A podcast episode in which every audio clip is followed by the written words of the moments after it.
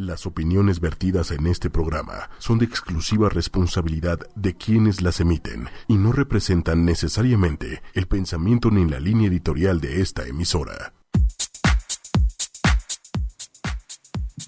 Hola, buenos días, humanos, humanas, bienvenidos a Humanamente. ¿Cómo están todos por allá?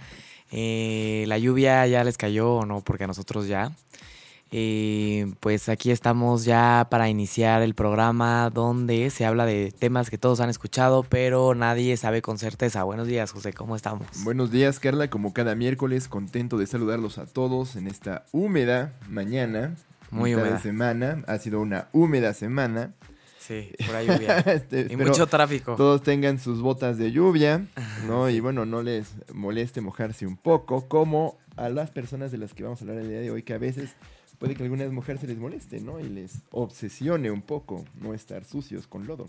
Sí, el tema de hoy definitivamente nos puede interesar a todos porque eh, aquí están diciéndonos que se escucha un poquito tronado.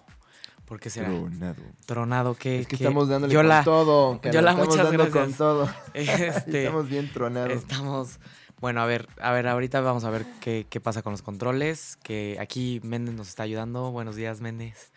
Eh, muy bien, bueno, pues definitivamente el tema de hoy, como les estaba comentando, les puede interesar a todos porque a veces todos pensamos que tenemos este trastorno, ¿no? Cuando hablamos entre psicólogos, siempre decimos que las personas que son muy ordenadas o muy limpias o medio controladoras, son como obsesivas. Entonces, ¿a qué nos referimos los psicólogos cuando decimos que alguien es como un poco obsesivo? Y para los que no son psicólogos, seguramente todos han llegado a hablar alguna vez del trastorno obsesivo compulsivo o TOC, famosísimo por sus siglas, o el Obsessive Compulsive Disorder, que le dicen el famoso OCD. A veces como que ab- abusamos un poquito de, de decirle a la gente o, o autodescribirnos con esta, con esta característica o este trastorno que es, pues, ahorita se los vamos a contar, todavía no les vamos a decir, ¿no? Pero Espérense tantito. pero espérense, espérense tantito. ¿Qué tal to- como todos eh, sí dicen que se escucha como distorsionado y bajo el volumen? Muy bien, Bueno, bueno. entonces,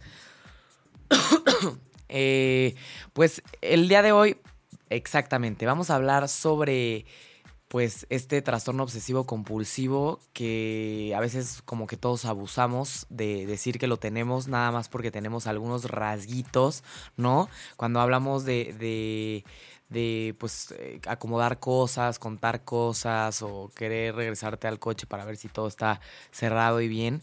Y pues el, el- hoy vamos a contarles los que, lo que su psiquiatra no les ha dicho, ¿no?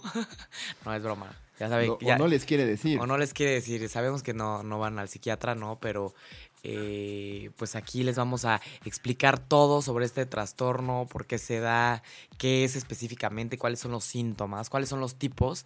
Y ya ustedes pueden pensar si realmente están padeciendo un trastorno obsesivo compulsivo o simplemente tienen rasgos de personalidad, ¿no? Porque un trastorno obsesivo compulsivo tiene unas características muy específicas y tener una personalidad, un estilo de forma de ser es distinto, ¿no? Entonces, pues el, el- el- día de hoy empezamos, ¿no? Este, con, con qué es el trastorno obsesivo compulsivo, ¿no? Y bueno, para quienes nos escuchan, les recordamos que nos pueden seguir por redes sociales en el Facebook 8 con número Y media. Este, ahí estamos transmitiendo en vivo este programa para quienes ya nos ven ahí. Y bueno, este, también estamos interactuando con las personas que hagan comentarios en el video. Así que bueno, este, mándenos sus dudas para que las podamos contestar. Pero muy bien, Carla, como bien dices, este, a veces o, o abusamos hasta, hasta, mejor había una- un adjetivo que decimos medio de broma, que es eres como tocoso. Tocoso. Eres como tocoso, que es decir, este, eres como obsesivillo, compulsivillo, Como ¿no? que eres el cuate que está viendo 16 tipografías diferentes en el encabezado de tu presentación de PowerPoint hasta que das con la correcta. Ay, pues qué tocoso. O si eres el que le sube el volumen y no está cómodo hasta que esté en un número par o un número non. Ah, pues eso está medio tocoso. ¿No? O que no quieres tocar las, las rayitas de los adoquines o pues esta parte de quererte lavar las manos todo el tiempo, como 50 veces, ya se te está cayendo la piel, ¿no? Y igual como que estos famosos germophobics que le tienen como pánico a los microbios, a los ¿no? microbios. O hay, o hay hasta un video en redes sociales muy divertido que dice, ponle este video a tu amigo obsesivón o a tu amigo tocoso para que se saque de onda y te muestra así como patrones perfectos y alguien va, llega y los, los, los altera, ¿no? Entonces así alguien acomoda unos M&M's en patrones de colores verde, rojo, verde, rojo y pone uno café. Claro. Y ese café como que no va ahí. Entonces tu amigo obsesivo que todos tenemos uno al que le ponemos ese, ese, esa cualidad o esa característica va a decir, ay no, eso está muy mal y qué horror, y a ver, todo ordenadito, y las hojitas así en, en orden de la escala cromática y todo eso, que, que, que la verdad no quiere decir que sea un trastorno, cuando Sí. tenemos un amigo tocoso. O típico que- O típico que te identificas con el post de Facebook donde están varias fotos donde dice, dime si esto no te causa placer y todo co- acomodadito, o dime si esto no te causa ansiedad y están los adoquines y hay uno chueco, o está la, la alcantarilla mal puesta, o todo está, todos los colores están de un lado y después hay otro color del otro lado, ¿no? O sea, como esas típicas imágenes donde las ves y dices, yo me estoy identificando porque sí, tengo algo de necesidad de ver la simetría en las cosas, ¿no? Ándale, o que meten en una caja que dice pinceles, meten un plumón. y es como, ¿qué hace ese plumón ahí? Ese plumón no va ahí, los pinceles van acá y los plumones van acá, ¿no? Entonces, digo, hay quienes nos gusta el orden, ¿no? Y se nos tacha de, de tocosos, pero vamos a hablar hoy de cuándo ya es de veras discapacitante esta obsesión y esta compulsión por el orden o, o por tener las cosas de una forma particular.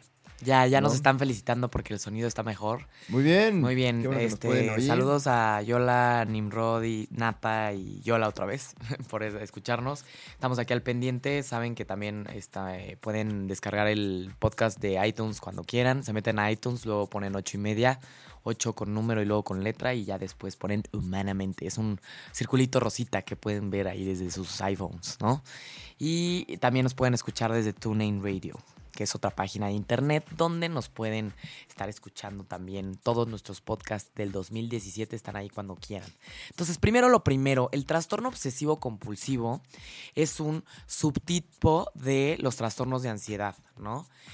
Para que todos sepan, un trastorno obsesivo compulsivo es un trastorno de ansiedad, en el cual las personas tienen pensamientos, emociones, imágenes o sensaciones involuntarias, repetidas y no deseadas. Es decir, esos pensamientos que están intensos así adentro de nuestras cabezas, ¿no?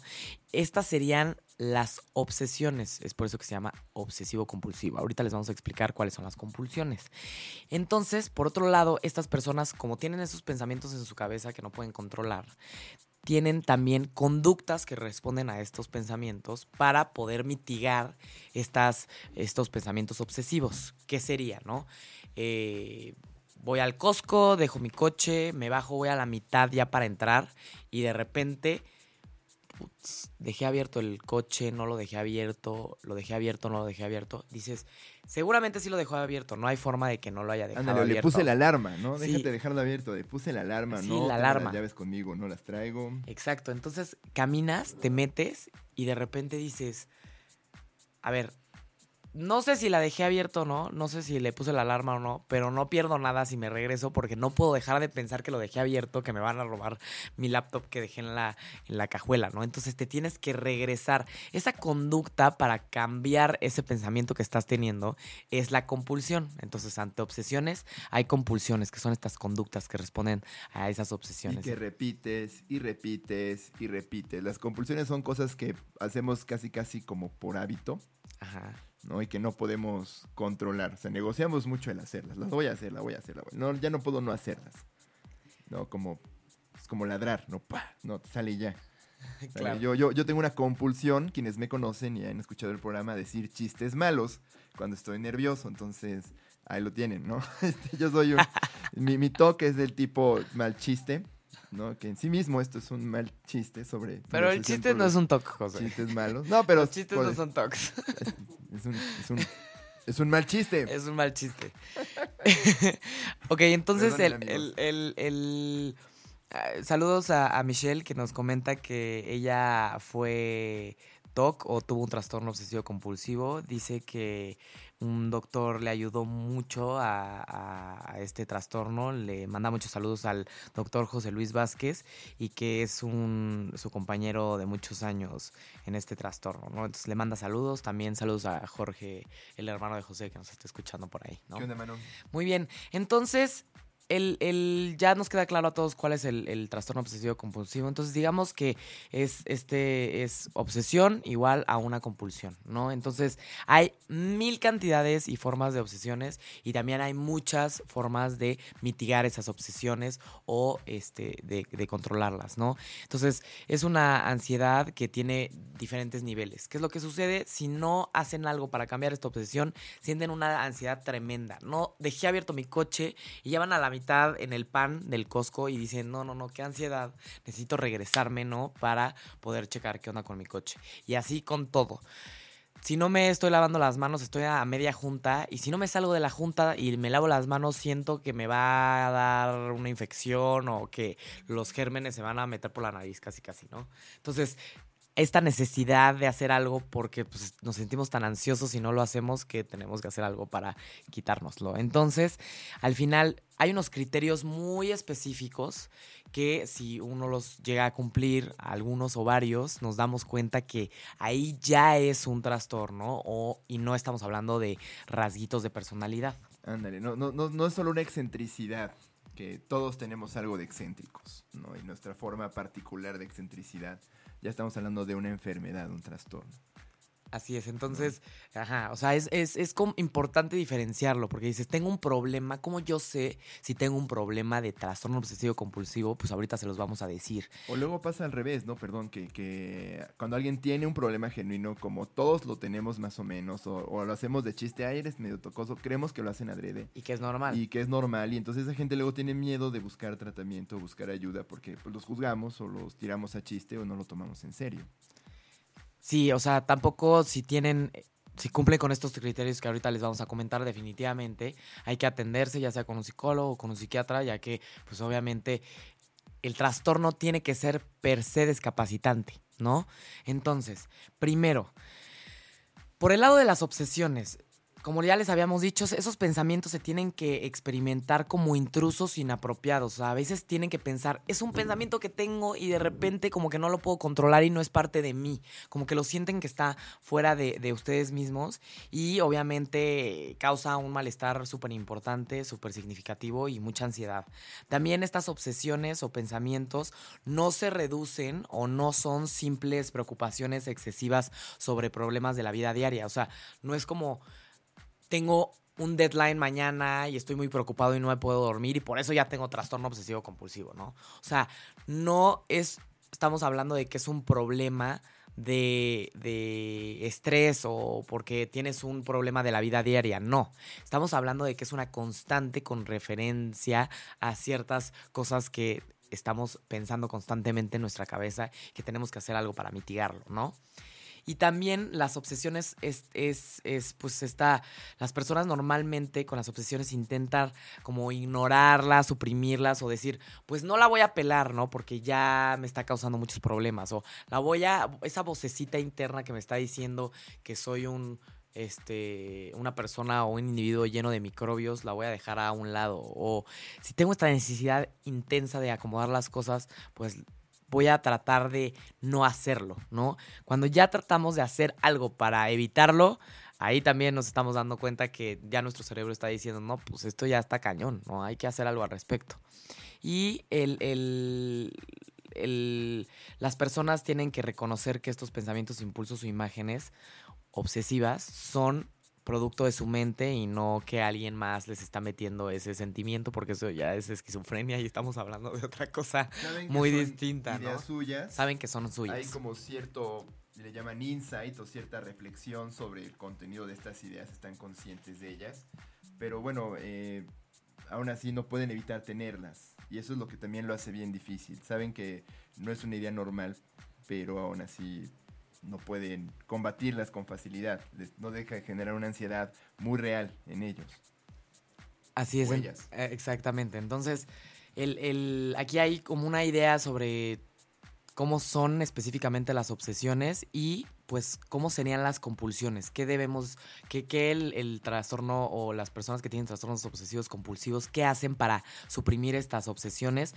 Primero, las conductas, tipo lavarse las manos, eh, ordenar objetos, comprobar que hiciste algo, ¿no? O actos mentales, o sea, la, las, las, las compulsiones no necesariamente tienen que ser conductas, o sea, que actúes algo. También hay una compulsión mental, como contar cosas en tu cabeza, como rezar, porque ahorita les vamos a contar, porque hay unos tocosos muy religiosos que, que, ahorita les vamos a explicar en qué consiste este, este tipo de, de o de trastorno obsesivo compulsivo. Tal vez repetir palabras en silencio, ¿no? Que si no las repites no va a suceder allá afuera algo que estás esperando, ¿no?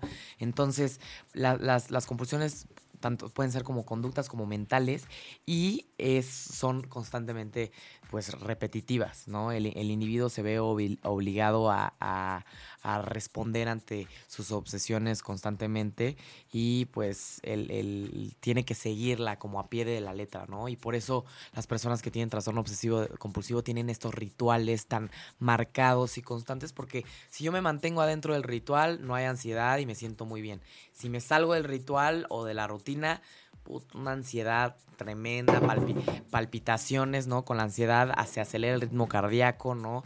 La ansiedad es esta sensación en el cerebro, ¿no? Es cuando, cuando se supone que la ansiedad está hecha para sentir el peligro del exterior, ¿no?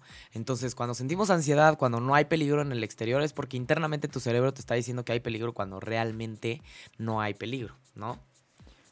Entonces, el, el, el, el, objetivo de estos comportamientos u operaciones que suprimen las obsesiones este, mentales es la prevención o la reducción del malestar. Es decir, mejor hago el ritual para evitar sentirme mal. O ya me estoy sintiendo mal, entonces voy a hacer el ritual para dejar de sentirme mal, ¿no? Exacto, y, y se vuelve un ciclo un poquito patológico porque como sienten alivio, entonces se refuerza esa compulsión que, como bien dices, a veces es relativamente absurda o incapacitante. Y entonces, aunque reconocen que no está bien, como sienten alivio, se refuerza y entonces lo vuelven a hacer, lo vuelven a hacer. Y se vuelve un ciclo como de ansiedad, alivio, ansiedad, alivio, ansiedad, alivio, como una, una especie de loop imparable, ¿no? De refuerzo, eh, distrés, refuerzo, distrés, refuerzo, distrés, que hace que de veras sean personas que llega un momento en el que, este, por ejemplo, si no está todo acomodado en su closet, no pueden salir a trabajar. Sí, Entonces, claro, la acomodada de, de, los colores, los tamaños, casi, casi, o, ¿no? O si un día les cambiaron, no sé, este, se estaban vistiendo para ir al trabajo y ese día como que el pantalón lo vieron un poquito chueco y entonces tienen que ver dónde está chueco y le agarran las costuras y lo empiezan a volver a coser para ver que esté bien cosido. Esas cosas que de veras te detienen de llevar una vida normal son las que se consideran precisamente un trastorno. Y obviamente la persona está angustiada por ir a trabajar, pero le angustia mucho también. Entonces hasta que no termina de descoser y volver a coser el pantalón para estar seguro que está bien cocido, siente como este alivio de que ya lo revisó y entonces se refuerza. Ajá, exacto. Se refuerza, se refuerza. Hay un alivio ante el dolor, entonces, pues ¿por qué no lo volvemos a hacer y lo volvemos a hacer? O sea, parte de los hábitos y el aprendizaje del ser humano, ¿no? Entonces, es... el, el, el, estos comportamientos o operaciones mentales no están conectados de forma realista con aquello que pretenden neutralizar o prevenir. Muchas veces como que no... Hay veces, por ejemplo, irte a regresar a ver el coche eh, pues sí tiene mucho que ver con la seguridad de tus cosas que están adentro, pero hay veces como que la, la, la inseguridad es un poquito irracional. Por ejemplo, tengo una muy buena amiga que cuando era un poquito más chiquita, ahorita ya no lo hace. Si le soplabas de un lado del brazo, se tenía que soplar del otro para sentir el equilibrio en su cuerpo. ¿no? O sea, algo. La super, simetría. La simetría, ¿no? O sea, como que si, si, le hacías un movimiento de un lado o la tocabas de un lado, se tenía que tocar del otro para sentir que ya estaba sucediendo de los dos lados de su cuerpo, ¿no? Entonces, al final, obviamente, este miedo inconsciente tiene otras connotaciones muy distintas a que realmente quiera sentir el, el, airecito de un soplido del otro lado, ¿no? Pero ahí es donde entra obviamente el enigma de la mente y el inconsciente, que es muy complicado y que obviamente no nos vamos a Tan, no nos vamos no, a clavar a meter en, en, en, tanta textura, pero sí es importante explicar por qué a la gente le da trastorno obsesivo compulsivo y si hay algunas teorías que, que, que más o menos pueden claro. explicarlo. Este, Pero muy bien, eh, antes de entrar en materia, bueno, aquí nos, nos comenta alguien que si ve algo con poquita mugrita y se frustra de que no lo puede limpiar, tiene TOC.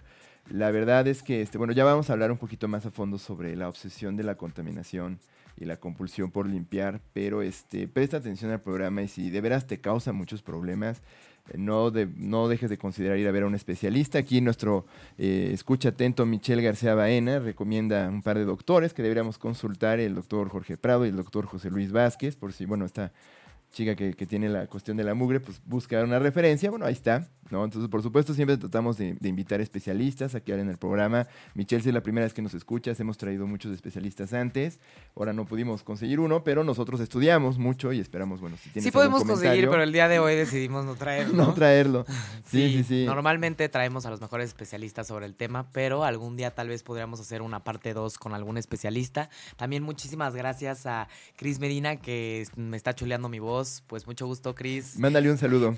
Sí, sí, Cris Medina, este, saludos, mil gracias por el piropo y Michelle García también.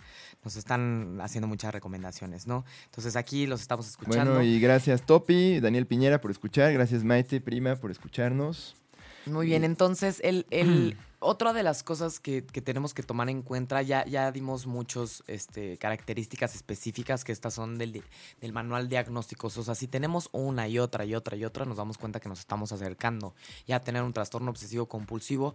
Y en algún momento del curso del trastorno, la persona tiene que reconocer que estas obsesiones resultan excesivas y, e irracionales el exceso es necesario en el trastorno a veces. Entonces, si de repente les gusta acomodar tantito las cosas o, o, o pues, ser un poco ordenados y limpiar y sienten placer haciéndolo y sienten un poco de incomodidad cuando las cosas no están acomodadas, no tienen un trastorno, tranquilos, solamente tienen un perfil, ¿no?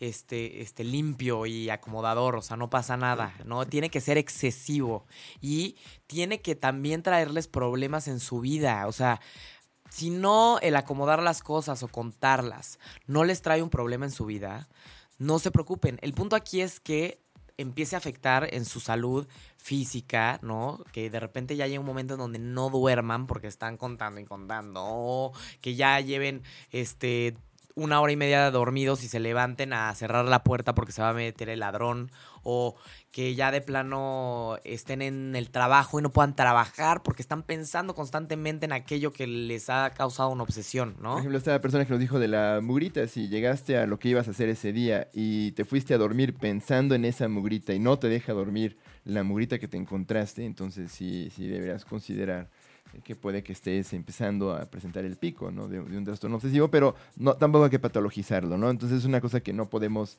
ponernos a diagnosticar aquí. Lo, lo, que les decimos es meramente con fines informativos. Un diagnóstico propio se los va a hacer un doctor especialista, un psiquiatra, escuchándolos a ustedes personalmente. Claro, sí, hay uh -huh. que considerar todas las características del trastorno y también es, es, se dice que representa pues una gran pérdida de tiempo, se dice que por lo menos una persona tiene que tardar o gastar más de una hora al día pensando en esas este, obsesiones en su cabeza, ¿no? Y obviamente interferir en tu rutina del día a día. Nada de que, ay, pues es que me gusta limpiar y eh, lo disfruto y pues bueno, si ya te tocaba limpiar y lo disfrutaste, pues está bien, no pasa nada, ¿no? El chiste es que sea... Eh, las personas que nos están escuchando saben que lo tienen, ¿no?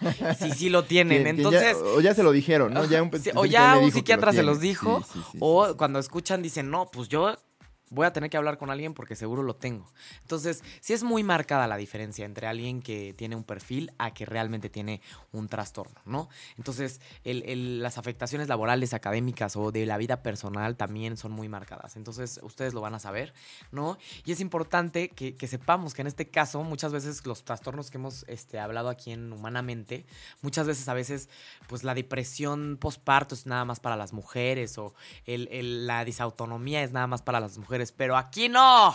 Aquí es parejo para el los hombres. Es la... de los pocos trastornos parejos como la depresión o la ansiedad. Así es, es, es, es parejo. Tanto hombres como mujeres lo presentan, ¿no? Y se puede ver muchas veces acompañado de depresión o trastornos alimenticios. Y pues obviamente este trastorno se empieza o se puede empezar a presentar en la adolescencia, ¿no? Muy bien, ahora, ¿por qué a la gente le da TOC? ¿De Este dónde es- viene? Esto es lo más interesante de todo, porque al final decimos, bueno, pues yo lo tengo, ya lo acepté. ¿Y qué pex? O sea, ¿de dónde? ¿De dónde? ¿De ¿Por dónde? qué, me- ¿O por qué, qué tengo esto, doctor? Dígame. Y como siempre nos intriga conocer las causas y más porque estamos hablando de comportamientos muy excéntricos y que nos generan mucha inquietud. Este, y bueno, eh, como muy bien dice Yandelier, hay un fuerte componente eh, genético. Pero bueno, vamos un poquito Sí, irnos existe, para atrás. sí está el, el componente genético, se, se dice que sí hay una parte de hereditaria, ¿no? Pero como en todos los trastornos se necesita que se junten varios elementos distintos para que el trastorno se pueda Exacto. presentar. Entonces, mucho tiempo la teoría psicoanalítica era la que dominaba la- las explicaciones del TOC. Se creía eh, que tú ibas al psiquiatra porque tenías un trastorno obsesivo y era porque tenías un conflicto no resuelto de tu infancia, una especie de pensamiento culposo, una idea indebida que entonces tuviste que aprender a reprimir y esa represión te causó como una especie de placer enfermizo que hace que tengas estas compulsiones y entonces este la famosa fijación anal, ¿no? Que explicaba todos los Ay, José, ¿cómo? obsesivos. No, de hecho los gringos tienen un término muy simpático que dicen que cuando alguien es muy obsesivo le dicen eres muy anal. Eres muy ¿no? anal. ¿Por qué? Porque hay un placer en esa retención. En el control. En el control, el cierre del esfínter, pues de alguna forma les genera mucho placer, les calma la ansiedad y les ayuda a lidiar con conflictos o ideas reprimidas eh, pendientes de estados de- del desarrollo psicosexual. Ahora, hemos crecido un poco desde el psicoanálisis y eh, aunque esta idea todavía domina mucho de nuestro imaginario alrededor de los obsesivos, siempre creemos que es porque seguro de chiquitos algo les pasó. Lo que sí es cierto es que, bueno, se han hecho muchos estudios eh, en- desde las ciencias médicas, o ciencias de la salud, en la genética, la neurobiología, la neuropsicología y observaciones en grupos muy grandes de pacientes y de sus familias. Este, y reconocen que estos trastornos se deben, como bien dices Carla, a la interacción de varios factores. Como siempre en salud mental, no hay una explicación sencilla para estas cosas. Pero lo que se sabe, y como muy bien dicen eh, nuestros escuchas aquí en, en Facebook, se transmite a nivel familiar. Eh, no es que sea contagioso, no es que sea como la gripa, que si le da a alguien en tu casa les dé a todos. O si tu mamá te talló mucho en la regadera de chiquito, ya te va- vas a ser germofóbico. ¿no? O sea, no. No, No. así no es, no es por eso. Pero cuando hablamos de algo a nivel familiar es bien interesante porque tiene un componente genético sin duda. Siempre hay una eh, mediación genética en el caso de los pacientes con TOC. En este caso es la expresión no de un gen, no hay un gen del TOC, sino la expresión o los cambios en distintos genes que afectan los sistemas encargados de la regulación de ciertos químicos en el cerebro, como son la dopamina, la serotonina y el glutamato, que para no complicárselas demasiado, tienen un papel muy importante en el control de las emociones y de los impulsos. Tienen mucho que ver con la ansiedad, por ejemplo, con eh, cambio constante en los estados de ánimo o la capacidad de inhibirse o de controlarse. Y, bueno, también cuando hablamos de que se transmite a nivel familiar, tiene también que ver con un ambiente compartido, un ambiente familiar particular. Y aquí es donde tenemos un poco de ecos de, lo, de los psicoanalistas freudianos, porque hablamos, por ejemplo, eh, una constante en los, en los pacientes con toques que pasan de ambientes familiares donde hubo situaciones de muy alto estrés, por ejemplo, violencia familiar, ambientes inestables, falta de cariño, falta de ambientes enriquecidos, como decía este nuestro invitado Eden, ¿no? Cuando vino a hablar de epigenética, decía, bueno, es que hay ambientes enriquecidos, este, en cariño, en apoyo y montones de cosas que promueven una, un crecimiento saludable. Hay una deprivación de estos factores que, que enriquecen y también pues experiencias traumáticas como violencia, golpes, accidentes y que pueden afectar el desarrollo psicosocial de la persona. Y entonces esa interacción entre un gen que te hace vulnerable y te predispone o- o más bien gatillea ¿no? E- esta expresión particular del TOC con un ambiente que más bien lo, lo- dispara o, lo- lo promueve, tenemos un, un cóctel que hace que una persona pueda tener TOC. Por ejemplo, no todas las personas que están expuestas a traumas y, y ambientes estresantes se vuelven tocosas. Claro que no, sí, o bueno, sea, se vuelven, perdón, qué, qué, qué despectivo, se vuelven personas con un trastorno obsesivo ajá, compulsivo. Eh, sin- y también hay personas que puede que tengan esta expresión genética y sean estos amigos que tenemos que son medio obsesivones, pero que no llegan al trastorno. Claro, puede ser como esta dinámica que dice José para las personas que no están tan familiarizadas con el rollo de, de lo... an- Ya nos apagamos aquí. Bueno, bueno, bueno. ¿Sí? ¿Sí nos escuchamos? Ah, ok. Sí. Para las personas que... mm, Perdón, como que sentí que me desconecté. Para las personas... la- para las personas que... Justo ya iba a decir... ah, Estaba hablando de lo anal y justo ahí sentí que nos, nos apagamos. ¿Qué diría Freud? ¿Qué, qué diría Freud, no? Bueno, ¿qué pasa con, con- con esta este, percepción freudiana de, de la, de la fijación anal? A ver, literalmente, ¿qué es lo que pasa los niños cuando aprenden a, a controlar sus esfínteres, este, cuando aprenden a hacer popó y pipí donde no deben de hacer? Se dan cuenta que ahí pueden controlar este, por primera vez el exterior, ¿no? Eh, se dan cuenta que si van y hacen popó donde no deben de hacer, ¿no?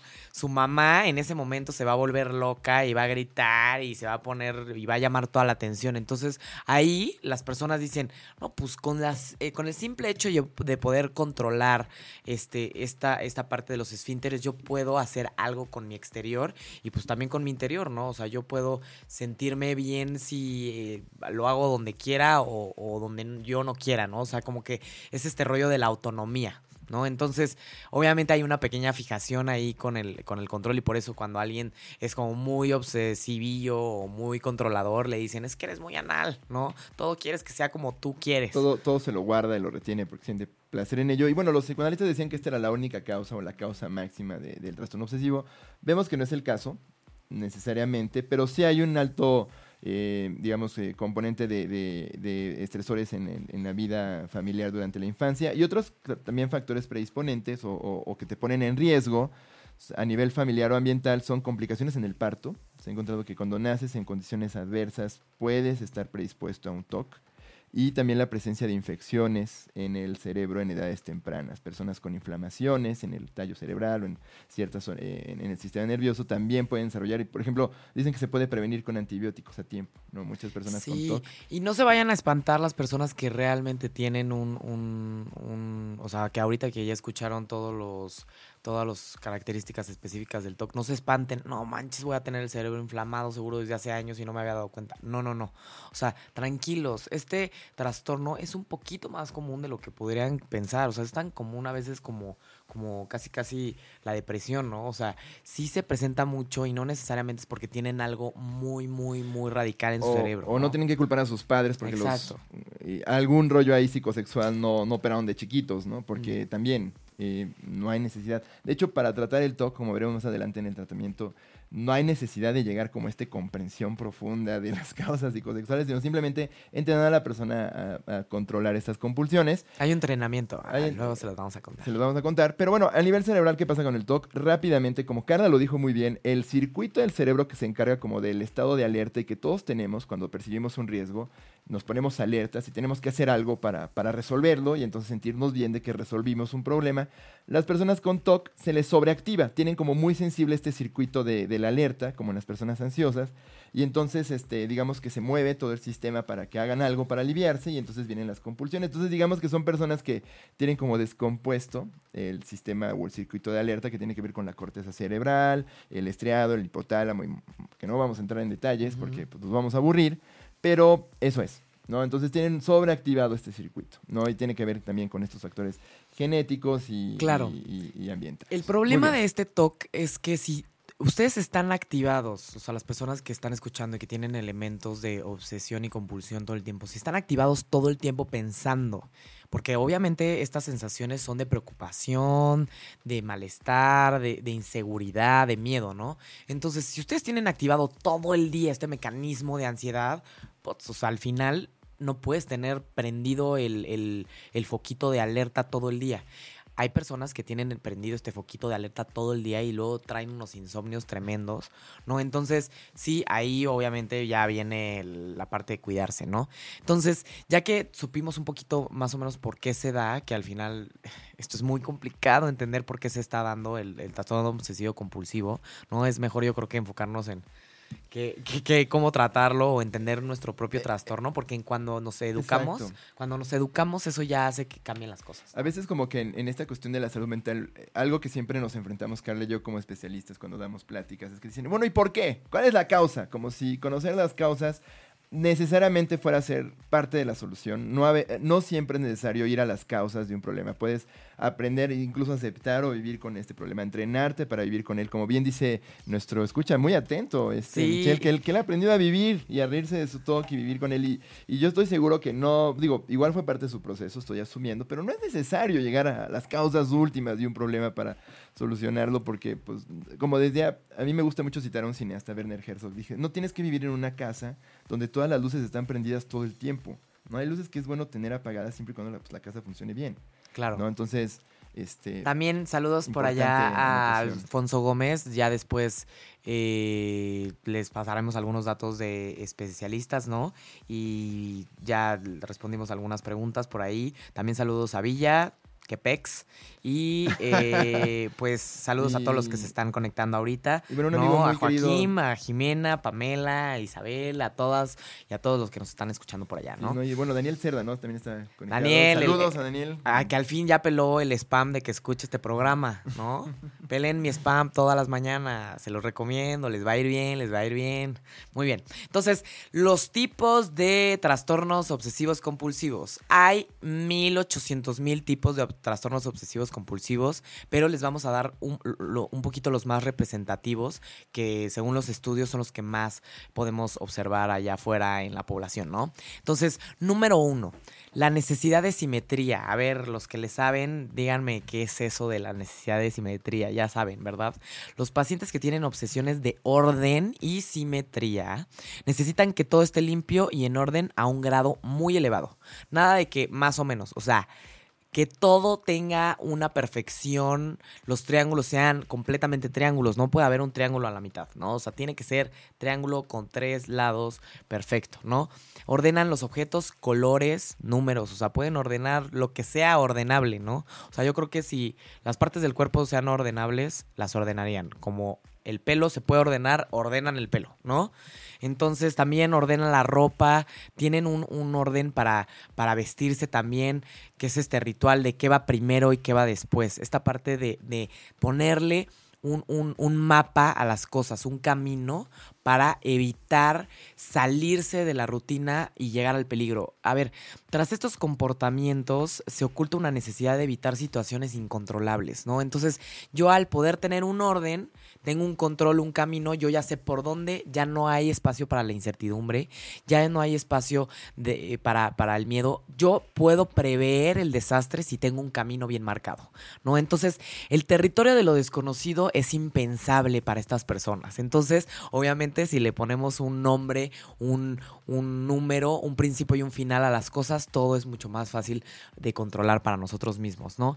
Entonces, eh, ellos constantemente quieren renunciar a la improvisación, prefieren caminar sobre estos pues, paths o, o caminos seguros y tienen riesgo de avanzar sin, sin, sin luz, ¿no? En, en el final, sin ver para dónde. La incertidumbre para ellos es la muerte. Entonces, su vida transcurre en una tentativa de prevenir lo indeseable y todo lo inverso y racional está vetado. No, no, hay, no, no puede ser, un, no puede haber un universo irracional en, en- en sus vidas, ¿no? Entonces, este, mientras su cabeza recorre los circuitos conocidos, pues ahí está protección y está satisfacción. Como decía José, hay como un reward al final. Puta, ya, un, ya un pasé. el- alivio, una recompensa. hay un alivio, ya pasé este mapa, ya terminé llegué a la meta. Deli, venga, siguiente meta y siguiente meta, ¿no? Entonces ahí es donde, donde podemos ver el- la evitación de los sentimientos de angustia para evitar algo desconocido o que nos cause incertidumbre. Entonces aquí podemos ver la necesidad de acomodar. Seguramente hay conocido, han conocido a gente que tiene un TOC, trastorno obsesivo compulsivo, que normalmente cuando el trastorno obsesivo compulsivo es muy este, este, eh, con, con un diagnóstico negativo, porque hay diagnósticos muy, muy, muy este, discretos y hay diagnósticos o pronósticos un poquito más pesados, ¿no? Que pues ya cuando un diagnóstico es pesado, pues ya se necesita de medicación, porque la persona no puede pensar si no está pensando en sus obsesiones, ¿no? Entonces, esto sería el, el principio de simetría.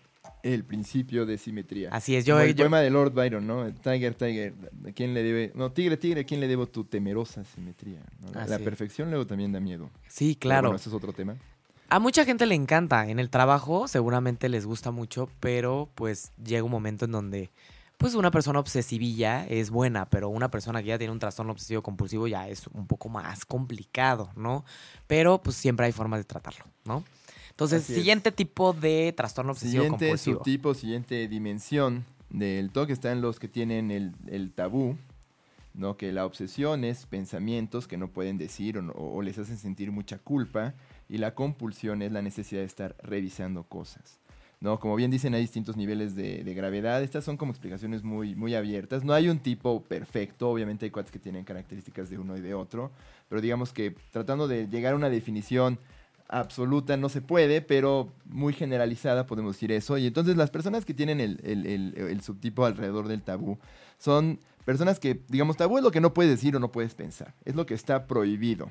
¿no? Hay un juego de mesa que se llama tabú, que, bueno, Que nos como caras y encanta. gestos y que te dice, esto, esto es tabú, no lo puedes decir. Y entonces, este es el favorito de los psicoanalistas porque tiene mucho que ver precisamente con conflictos en el individuo alrededor de pensamientos o ideas que le hacen sentir mucha culpa y que siente la necesidad de reprimir. Ahora sí que el estado de alerta no viene de afuera, sino que viene de adentro, ¿no? Tienen miedo de ellos mismos, por decirlo de alguna forma. Y entonces, estas culpas o estas eh, eh, ideas que levantan este circuito de ansiedad tienen mucho que ver, por ejemplo, con agresión o violencia, ideas muy violentas, que por ejemplo están trabajando, no sé, un ejemplo que nos usaban mucho en la universidad era, estás trabajando, este, no sé, en una obra, eres, eres, este, maestro de obras, estás con un taladro eléctrico, bueno, de esos de hidráulicos, un taladro hidráulico, y de pronto te imaginas la cabeza de tu hijo de dos años en una roca abajo de tu taladro, y por supuesto que eso te hace sentir muy mal. ¿Por qué te lo estás imaginando? ¿Dónde viene esta idea de agresión? O estás caminando por la calle y te dan ganas de matarlos a todos. No, son ideas muy violentas. O de pronto recién, algo, algo menos, man- menos radical, recientes que, que una persona se te metió en el tráfico y de veras tienes esta idea o este pensamiento de que vas a agarrar una pistola y matarlos a todos, o, o recientes que, no sé, tu mamá le hace más caso a tu hermano que a ti, y pues sí, o sea, tienes ganas de matar a tu hermano. Claro. O, reclamar. O, el típico que vienes en el coche y te dan ganas de dar volantazo y embarrarte con todo el mundo, ¿no? Como estos pensamientos obsesivos de, pues me voy a aventar y me voy a echar a todos estos peatones que están aquí parados, estos, estos cristianos que están por aquí. ¿no? Ándale, o, o incluso de autoagresión, ¿no? Entonces son Sí. ideas agresivas que nos hacen sentir culpables. Obviamente todos llegamos a tener estas ideas, hasta las decimos en nuestro lenguaje común y corriente. Te voy a matar, me vas a matar, este, voy a partirte el trasero. Es normal, pues, ¿no? Así como a los trolls de internet a veces dan ganas de patearles el cuello con una bota con punta de acero a los trolls de internet. Este, y bueno, eh, otra idea eh, común es, este, bueno, en los tabús es la persecución religiosa, la idea de que Dios te va a castigar por algo que estás pensando, o que tienes que complacer a Dios por lo que estás haciendo, por lo que estás pensando, eh, deseos sexuales que percibes como prohibidos y que necesitas controlar, o a veces la somatización, el miedo a enfermarse o la expresión en una enfermedad. Sí, esas Eh, personas que siempre piensan que se van a enfermar, que les va a caer o pésimo. que están enfermas, que creen que están enfermas y están somatizando. Los hipocondríacos ahí. ¿no? Entonces estas ideas obsesivas se calman con compulsiones aparentemente absurdas como checar varias veces las cosas. Ir al doctor 80 veces, por ejemplo, ¿no? Exacto, o asegurarse que por ejemplo la puerta de su casa está cerrada. Entonces se van, están en la esquina, ya están a punto de subirse al metrobús y no están seguros si cerraron la puerta y se regresan. Y dan tres veces vuelta la llave y regresan. Y dicen, ay, pero no cheques si se arregla de adentro. Entonces se regresan, vuelven a checar tres veces el seguro y se regresan. Entonces Como mi mamá, mi mamá según yo tiene un toque con la seguridad de la casa.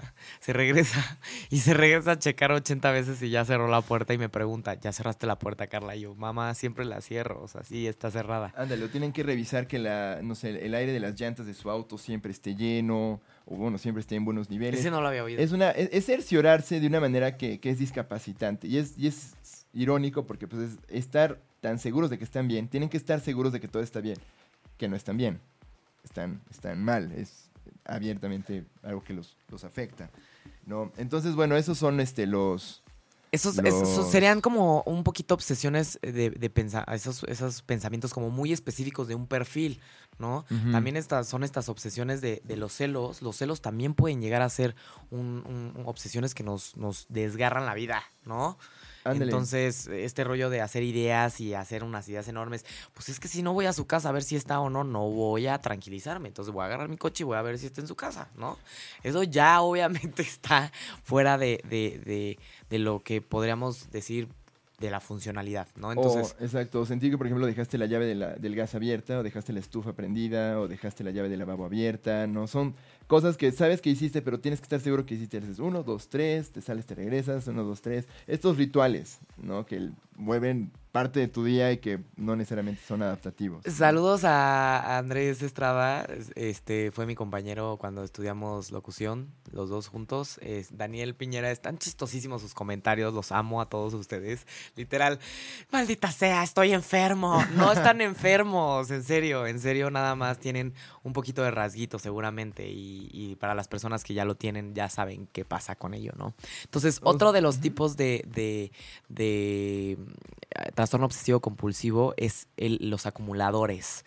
¿Qué pasa con los acumuladores? Con la mayoría de las conductas humanas, el hecho de guardar y coleccionar posesiones puede variar desde normal y adaptativa. En este caso es no adaptativa, ¿ok? O sea, estamos hablando de una necesidad intensa, patológica y excesiva de, eh, pues, acumular objetos o basura, ¿no? Porque también acumulan basura y mugre. Y la persona tiene la incapacidad para deshacerse de estas cosas que no son útiles, son completamente inútiles y, carecen de valor.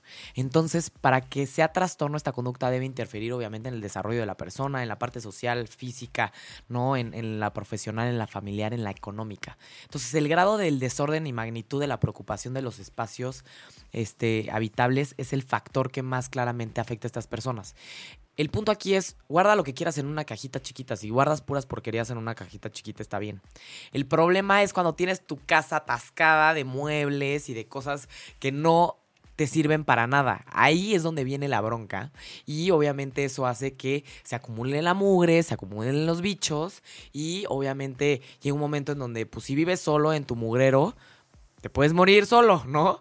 Pero si estás con tu familia y tú estás acumulando en tu casa mil cosas, pues obviamente a tu familia también le puede llegar a afectar, ¿no? Entonces, eh, hay unos, hay varios tipos, ¿no?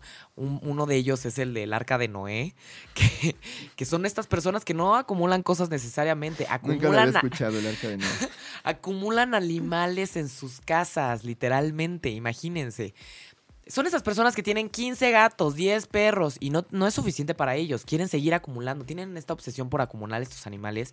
¿Y ustedes creen que realmente pueden limpiar bien a todos esos animales, alimentarnos? A veces los matan de hambre porque son tantos animales que no pueden atenderlos a todos. Claro, hay gente que tiene muchas mascotas y no necesariamente es el caso, pero pues tiene como bien estructurado, ¿no? De manera que los pueden tener. Aquí estamos hablando, por ejemplo, del. Eh, igual suena despectivo, pero la loca de los gatos. No, la señora que tiene como 27 gatos en su casa, que ya ni siquiera les pone de comer, se comen lo que encuentran ahí tirado, este, y sigue recibiendo más gatos, más gatos, más gatos, más gatos. Sí, ya, es un caso como de absoluto acumulación por acumular. O sea, ni siquiera tienen nombre sus gatitos, ¿no? Si los tienen, no los distingue y son los que heredan la casa cuando se muere. Sí, toda la casa huele a popó, a pipí. O sea, a ver, eso ya es insalubre. Come on, ¿no?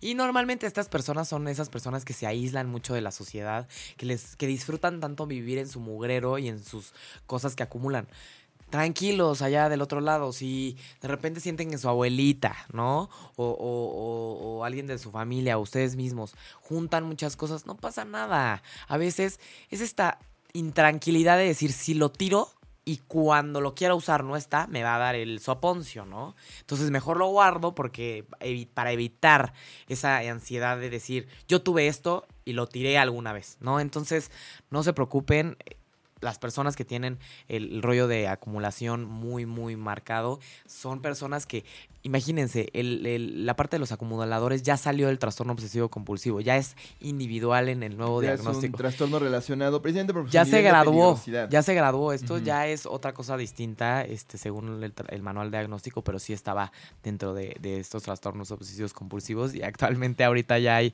un trastorno de acumulación cibernético que yo tengo que aceptar que lo tengo. Estos son, son estos No lo tienes, tienes rasgos de bueno, cibernética. No, sí tengo la verdad es que yo nunca borro mis mails, ¿no? Cuando acumulas todos tus mails, cuando descargas mil música y mil programas y mil películas y solo los quieres tener ahí, pierdes muchísimo espacio de tu de tu computadora o de tu RAM o de lo que sea por guardar cosas que ni siquiera vas a usar, ahí ya hay un trastorno, este, hay acumulación cibernético porque ya nos damos cuenta que cada vez tenemos menos cosas físicas y más cosas en la nube. Entonces, obviamente ya necesitamos empezar a pensar de un trastorno de acumulación, ¿no? Entonces, bien, estos son algunos ejemplos, ¿no? El, el, si este trastorno llega a ser crónico y debilitante, muchas veces impide, ¿no? El desarrollo de las personas, como les decía, de, de, de desarrollar actividades básicas como es cocinar, desplazarse, limpiar, ¿no? Este, dentro de sus casas. Entonces puede llegarse a, a convertirse en un grave problema, pero salubre, ¿no? Entonces, ¿cuál es otro de los, de los trastornos que, que, eh, que, podemos ir? Y por último, ¿no? Porque ya se nos está acabando el, tiempo. El último subtipo, antes de entrar rápidamente en tratamiento, no me quiero quedar sin abordarlo un poquitito, es el, el, el que nos comentaba hace rato uno de nuestros escuchas, la obsesión por la contaminación, el, el, temor de que todo esté sucio, mi piel está llena de gérmenes, si yo te toco o toco el mouse o toco la computadora, este, o toco una llave de, de la calle o algo, eh, no puedo porque siento que ya estoy súper sucio, entonces es la clásica persona que siempre trae pañuelos desechables y está tocando todas las llaves de las puertas, todos los, este, las, este, mm, bueno, las, llaves o, cuando, yo, me acuerdo alguna vez ver gente que ponía una toallita desinfectante encima del mouse de la computadora cuando iban a un cibercafé. ¿no? E, e, es esta gente que no puede tolerar la idea de que está tocando algo que potencialmente esté sucio y lo contamine. Entonces, este. yo me acuerdo una vez, tengo un amigo que es medio germophobic que literalmente para abrir las perillas, este, estábamos en Nueva York y para abrir las perillas se tenía que jalar la manga para abrir las perillas de los lugares públicos o, o para agarrar el tubo del metro, ¿no? Ajá porque no podía tocar, o sea, no, no podía Sí, siente que si los toca ya trae como una infección ahí colgada y, lo obsesiona, siente que los gérmenes ya están subiendo por su mano y están llegando a sus codos y se van a esparcir por todo su cuerpo, este, o si alguien, no sé, este, no sé, clásico que le da cosa compartir cubiertos del restaurante porque no sabe quién los comió antes que él y probablemente esté sucio, entonces lleva los propios, ¿no? De plástico desechables porque no tolera la idea de usar, este cubiertos o, vasos o popotes públicos, ¿no? Eh, y bueno, la obsesión es esta, la compulsión, adivinen cuál es, pues la obsesión de estar limpiando todo el tiempo. Son los cuates que acaban de limpiar algo y ven que, no sé, pasó un dedo por encima, ah, no, tengo que volver a limpiar y lo vuelven a limpiar. O son los que se lavan las manos seis, veces, con agua hirviendo. Son cuates que se están rascando mucho para quitarse la mugre o están todo el tiempo sacudiendo, ¿no? Los cuadernos, sacudiendo todos lados para asegurarse que no hay polvo, ya después se lavan las manos y siguen, ¿no? una, una, una, imagen muy simpática es un cuate que iba a una tienda de cómics y decía, da la vuelta a la página, lávate las manos. Da la vuelta a la página, lávate las manos. Da la vuelta a la página, lávate las manos. No, no, no. Entonces, este, bueno, este es el, el último subtipo. Subdimensiones también uno de los más evidentes es la mayoría de nuestro imaginario colectivo, cuando pensamos en un obsesivo, pensamos en este subtipo. Claro, y el problema acá es que si te lavas las manos seis veces, a ver, el jabón es malísimo si no es neutro y si lo estamos usando cinco veces al día, las manos se resecan, se, se, deshidratan. O sea, ¿ustedes creen que si le echan jabón y agua se llenan eh, o se hidratan? No, se deshidratan las manos y las están lavando todo el día. Entonces, este, no puedes lavar tus manos cada hora y media, ¿no? Exacto, es, no es funcional. Y aparte, nomás, por, por fastidiar a los este, germofóbicos, aunque te laves las manos y te diga el jabón escudo que limpia 99.9% de las bacterias, somos ecosistemas vivientes todos los humanos. si, si hiciéramos un tallado bucal, verían que hay un montón de organismos vivos ahí colgados. Este, si pones tu mano encima de un líquido este, cultivante de bacterias, vas a ver que sale toda una flora y fauna maravillosos, a pesar de que pues, tú estés con las manos relativamente limpias. Así que jamás estás completamente limpio, lo siento. Puedes bañar. Hay una nota de Atlantic, ¿no? Muy simpático. Puedes bañarte, puedes estarte sin bañar una semana y realmente no te pasa nada, pues, no, no te mueres. Pues digo, igual no es, no es limpio, es una cuestión como social si quieres, pero no pasa nada. Saludos, saludos a Lili que nos está escuchando, este, que dice, bueno, a Liliana no le gusta que le digan Lili, que dice que vive en un arca de Noé. Con todos sus gatos. saludos. Qué risa, ¿no? Y el, el, por aquí nos dicen, el toque, el toque es mi compañero, siempre estará de día y de noche. Sé que no me voy a que no me voy a descansar de él, pero sé que siempre me apoyará, siempre he aprendido a estar conmigo y me río de mi TOC porque siempre me acompañará. Así es, el TOC cuando lo tienes te acompaña siempre. Es crónico. Sí, así es. Entonces, este saludos también a Alfonso Uriza, muchas gracias por tus comentarios. Y bueno, ¿cómo pueden tratarlo ustedes que tienen un trastorno obsesivo compulsivo si sí se están identificando? ¿Cuáles son las formas de... Bueno, hay muchas formas de tratamiento. Este, original, bueno, mucho tiempo se trató en psicoanálisis, se iba uno al diván y hablaba sobre sus obsesiones, se encontró que no era realmente productivo. Eh, el análisis es interminable. Lo que se sabe es que, digamos que las modalidades de tratamiento más recomendadas o que se conocen como el estándar de oro en materia de, del TOC es la terapia por exposición, que es que entrenas a la persona para que se exponga de manera gradual, primero como a las formas menos estresantes y luego a las formas más estresantes de estas ideas o de estas este, situaciones que le generan estrés. Por ejemplo, sería tipo, si a la persona necesita de simetría, exactamente ponerle cosas no simétricas y que las aguante, que las que las, que las tolere y las afronte. Vas poquito a poquito y le entrenas para decir, a ver, ¿qué vas a hacer? Porque la mayoría de nosotros podemos enfrentarnos a situaciones que generan ansiedad y tenemos maneras de calmarnos a nosotros mismos. Esos cuates tienen el mismo mecanismo todas las veces, entonces les enseñan como a calmar un poquito la, la compulsión, a elaborar cómo se están sintiendo, porque a veces el tocoso, bueno, la persona con TOC no llega a elaborar eh, la ansiedad que siente, simplemente actúa en respuesta y que bueno, se entrene a respiración, formas de tranquilizarse para que entonces pueda enfrentarse y vivir con su TOC de manera que pues, puede controlarlo relativamente y llevar una vida funcional. Y bueno, también se, se, se sabe que si acompañas estos tratamientos con medicamentos, particularmente los inhibidores de recaptura de serotonina, antidepresivos. que son antidepresivos, se ayudan mucho con esta sensación de ansiedad sobrecogedora. Una persona con TOC puede llevar una vida bastante funcional sin necesidad de llegar a las causas y que de a ver, déjame ver quién era mi mamá y quién era mi novia y todo. Nada de eso, ¿no? Entonces, bueno, son las formas más comunes de tratamiento. Obviamente, busquen un especialista antes de, empezar un proceso de terapia o, ir a comprar antidepresivos. Este, vayan con un especialista que los diagnostique adecuadamente. Mucha gente con TOC no recibe tratamiento adecuado porque saben que la gente se burla de sus compulsiones y entonces este, les da miedo decirle al doctor que cuentan las cosas o que y nomás los tratan por ansiedad y no tienen tratamiento completo, ¿no? Entonces, muy bien, entonces ahí hay muchas opciones, este atiendan a su psiquiatra de cabecera, ¿no? Les podemos recomendar a varios en el Instituto Nacional de Psiquiatría está Lino Palacio, que es este de, déficit de atención y también de TOC, ¿no? Le, sabe mucho del TOC. en la clínica del TOC y eh, pues obviamente cualquier duda que tengan, eh, acérquense también a un este psicólogo este, especialista en tratamiento cognitivo conductual, ¿no? Y ahí pueden encontrar un poquito este eh, orientación para su tratamiento, ¿no? Entonces, nosotros obviamente queríamos recomendarles, no sé si las personas que están del otro lado han escuchado de, la, de la obra de Tok Tok, no, me parece que ahorita ya no está ahí en este, en cartelera si vuelve a salir, porque va a volver a salir, porque es, fue buenísima, ¿no? Es, es una obra donde se juntan varias personas que tienen diferentes de estos tipos de toque en una sala de, de, de, una eminencia médica, ¿no? De, de, afuera de un psiquiatra, y todos, es la dinámica que se empieza a dar entre todos. Está padrísima, se la recomiendo mucho, y obviamente le hago el comercial para que algún día, si la vuelven a sacar, tenga mucho éxito, porque es padrísimo que la gente pueda conocer de este trastorno de una manera muy amena, ¿no? Y también queríamos recomendarles este, una serie. Es serie, ¿no? Eh, es, un programa que pasan en el canal Discovery y no, sé si esté disponible en plataformas de streaming. Discovery Home and Health, que de Health no tiene tanto. No, Es el, mi hermano le dice el Morbo Channel.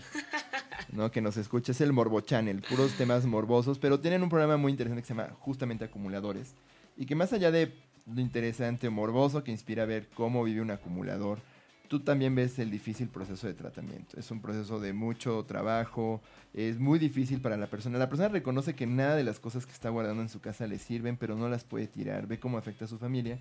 Y bueno, ves que también no hay soluciones sencillas. Por mucho que el programa proponga que con que vayan dos especialistas y trabajen con la persona un par de días, es una cosa de años trabajar con el acumulador y lo siguen y tú ves que a veces recaen, que a veces no es exitoso el tratamiento. Entonces tiene una visión pues podríamos decir morbosa para engancharte, pero ya que ves el programa con atención es muy ecuánime sobre, déjate la acumulación, sobre un proceso de tratamiento en salud mental. No es como en las películas que vas a terapia y te curas y sales sanado y con un breakthrough impresionante. No, es un proceso de mantenimiento, este, limpieza y, trabajo constantes que no siempre, es no siempre es divertido, no siempre es intenso y es a veces hasta frustrante. Y van a ver, van a ver esta, este programa de acumuladores y se van a dar cuenta que si eso lo, tras, lo traspolan a otros tipos de talk, se van a dar cuenta que es, no es tan fácil tener TOC, ¿no? O sea, es, es, mucho más radical de lo que nosotros podríamos llegar a pensar. O sea, estos acumuladores, estás hablando de que tienen casi, casi ya este problemas respiratorios por el polvo que está en sus casas, ¿me entienden? O sea, a ese grado estamos hablando, ya estamos hablando como de, de una constante, de, de una forma de vivir tan radical que sus obsesiones rigen su vida, ¿no? Entonces también hay que ponernos a pensar que cuál es nuestro grado de, tocosidad o de obsesividad, compulsividad, ¿no? Entonces, el, aquí Erika Millán, este, saludos, si, si puedes llegar a ser un poco tocosa, pero no creo que tengas un trastorno obsesivo compulsivo, Erika. También saludos al doctor Jorge Prado y José Luis Prado, este, que nos está pidiendo aquí Michelle García, ¿no? Entonces, eh, ¿cuál es el canal de Discovery Home and Health? Ah, no tengo eh, idea. Ahí en Sky, en Sky todos lo tienen seguramente. Búsquenlo en su teleguía. Así es, entonces ahí lo tienen eh, para cuando, cuando quieran darse un taquito de morbo, ¿no?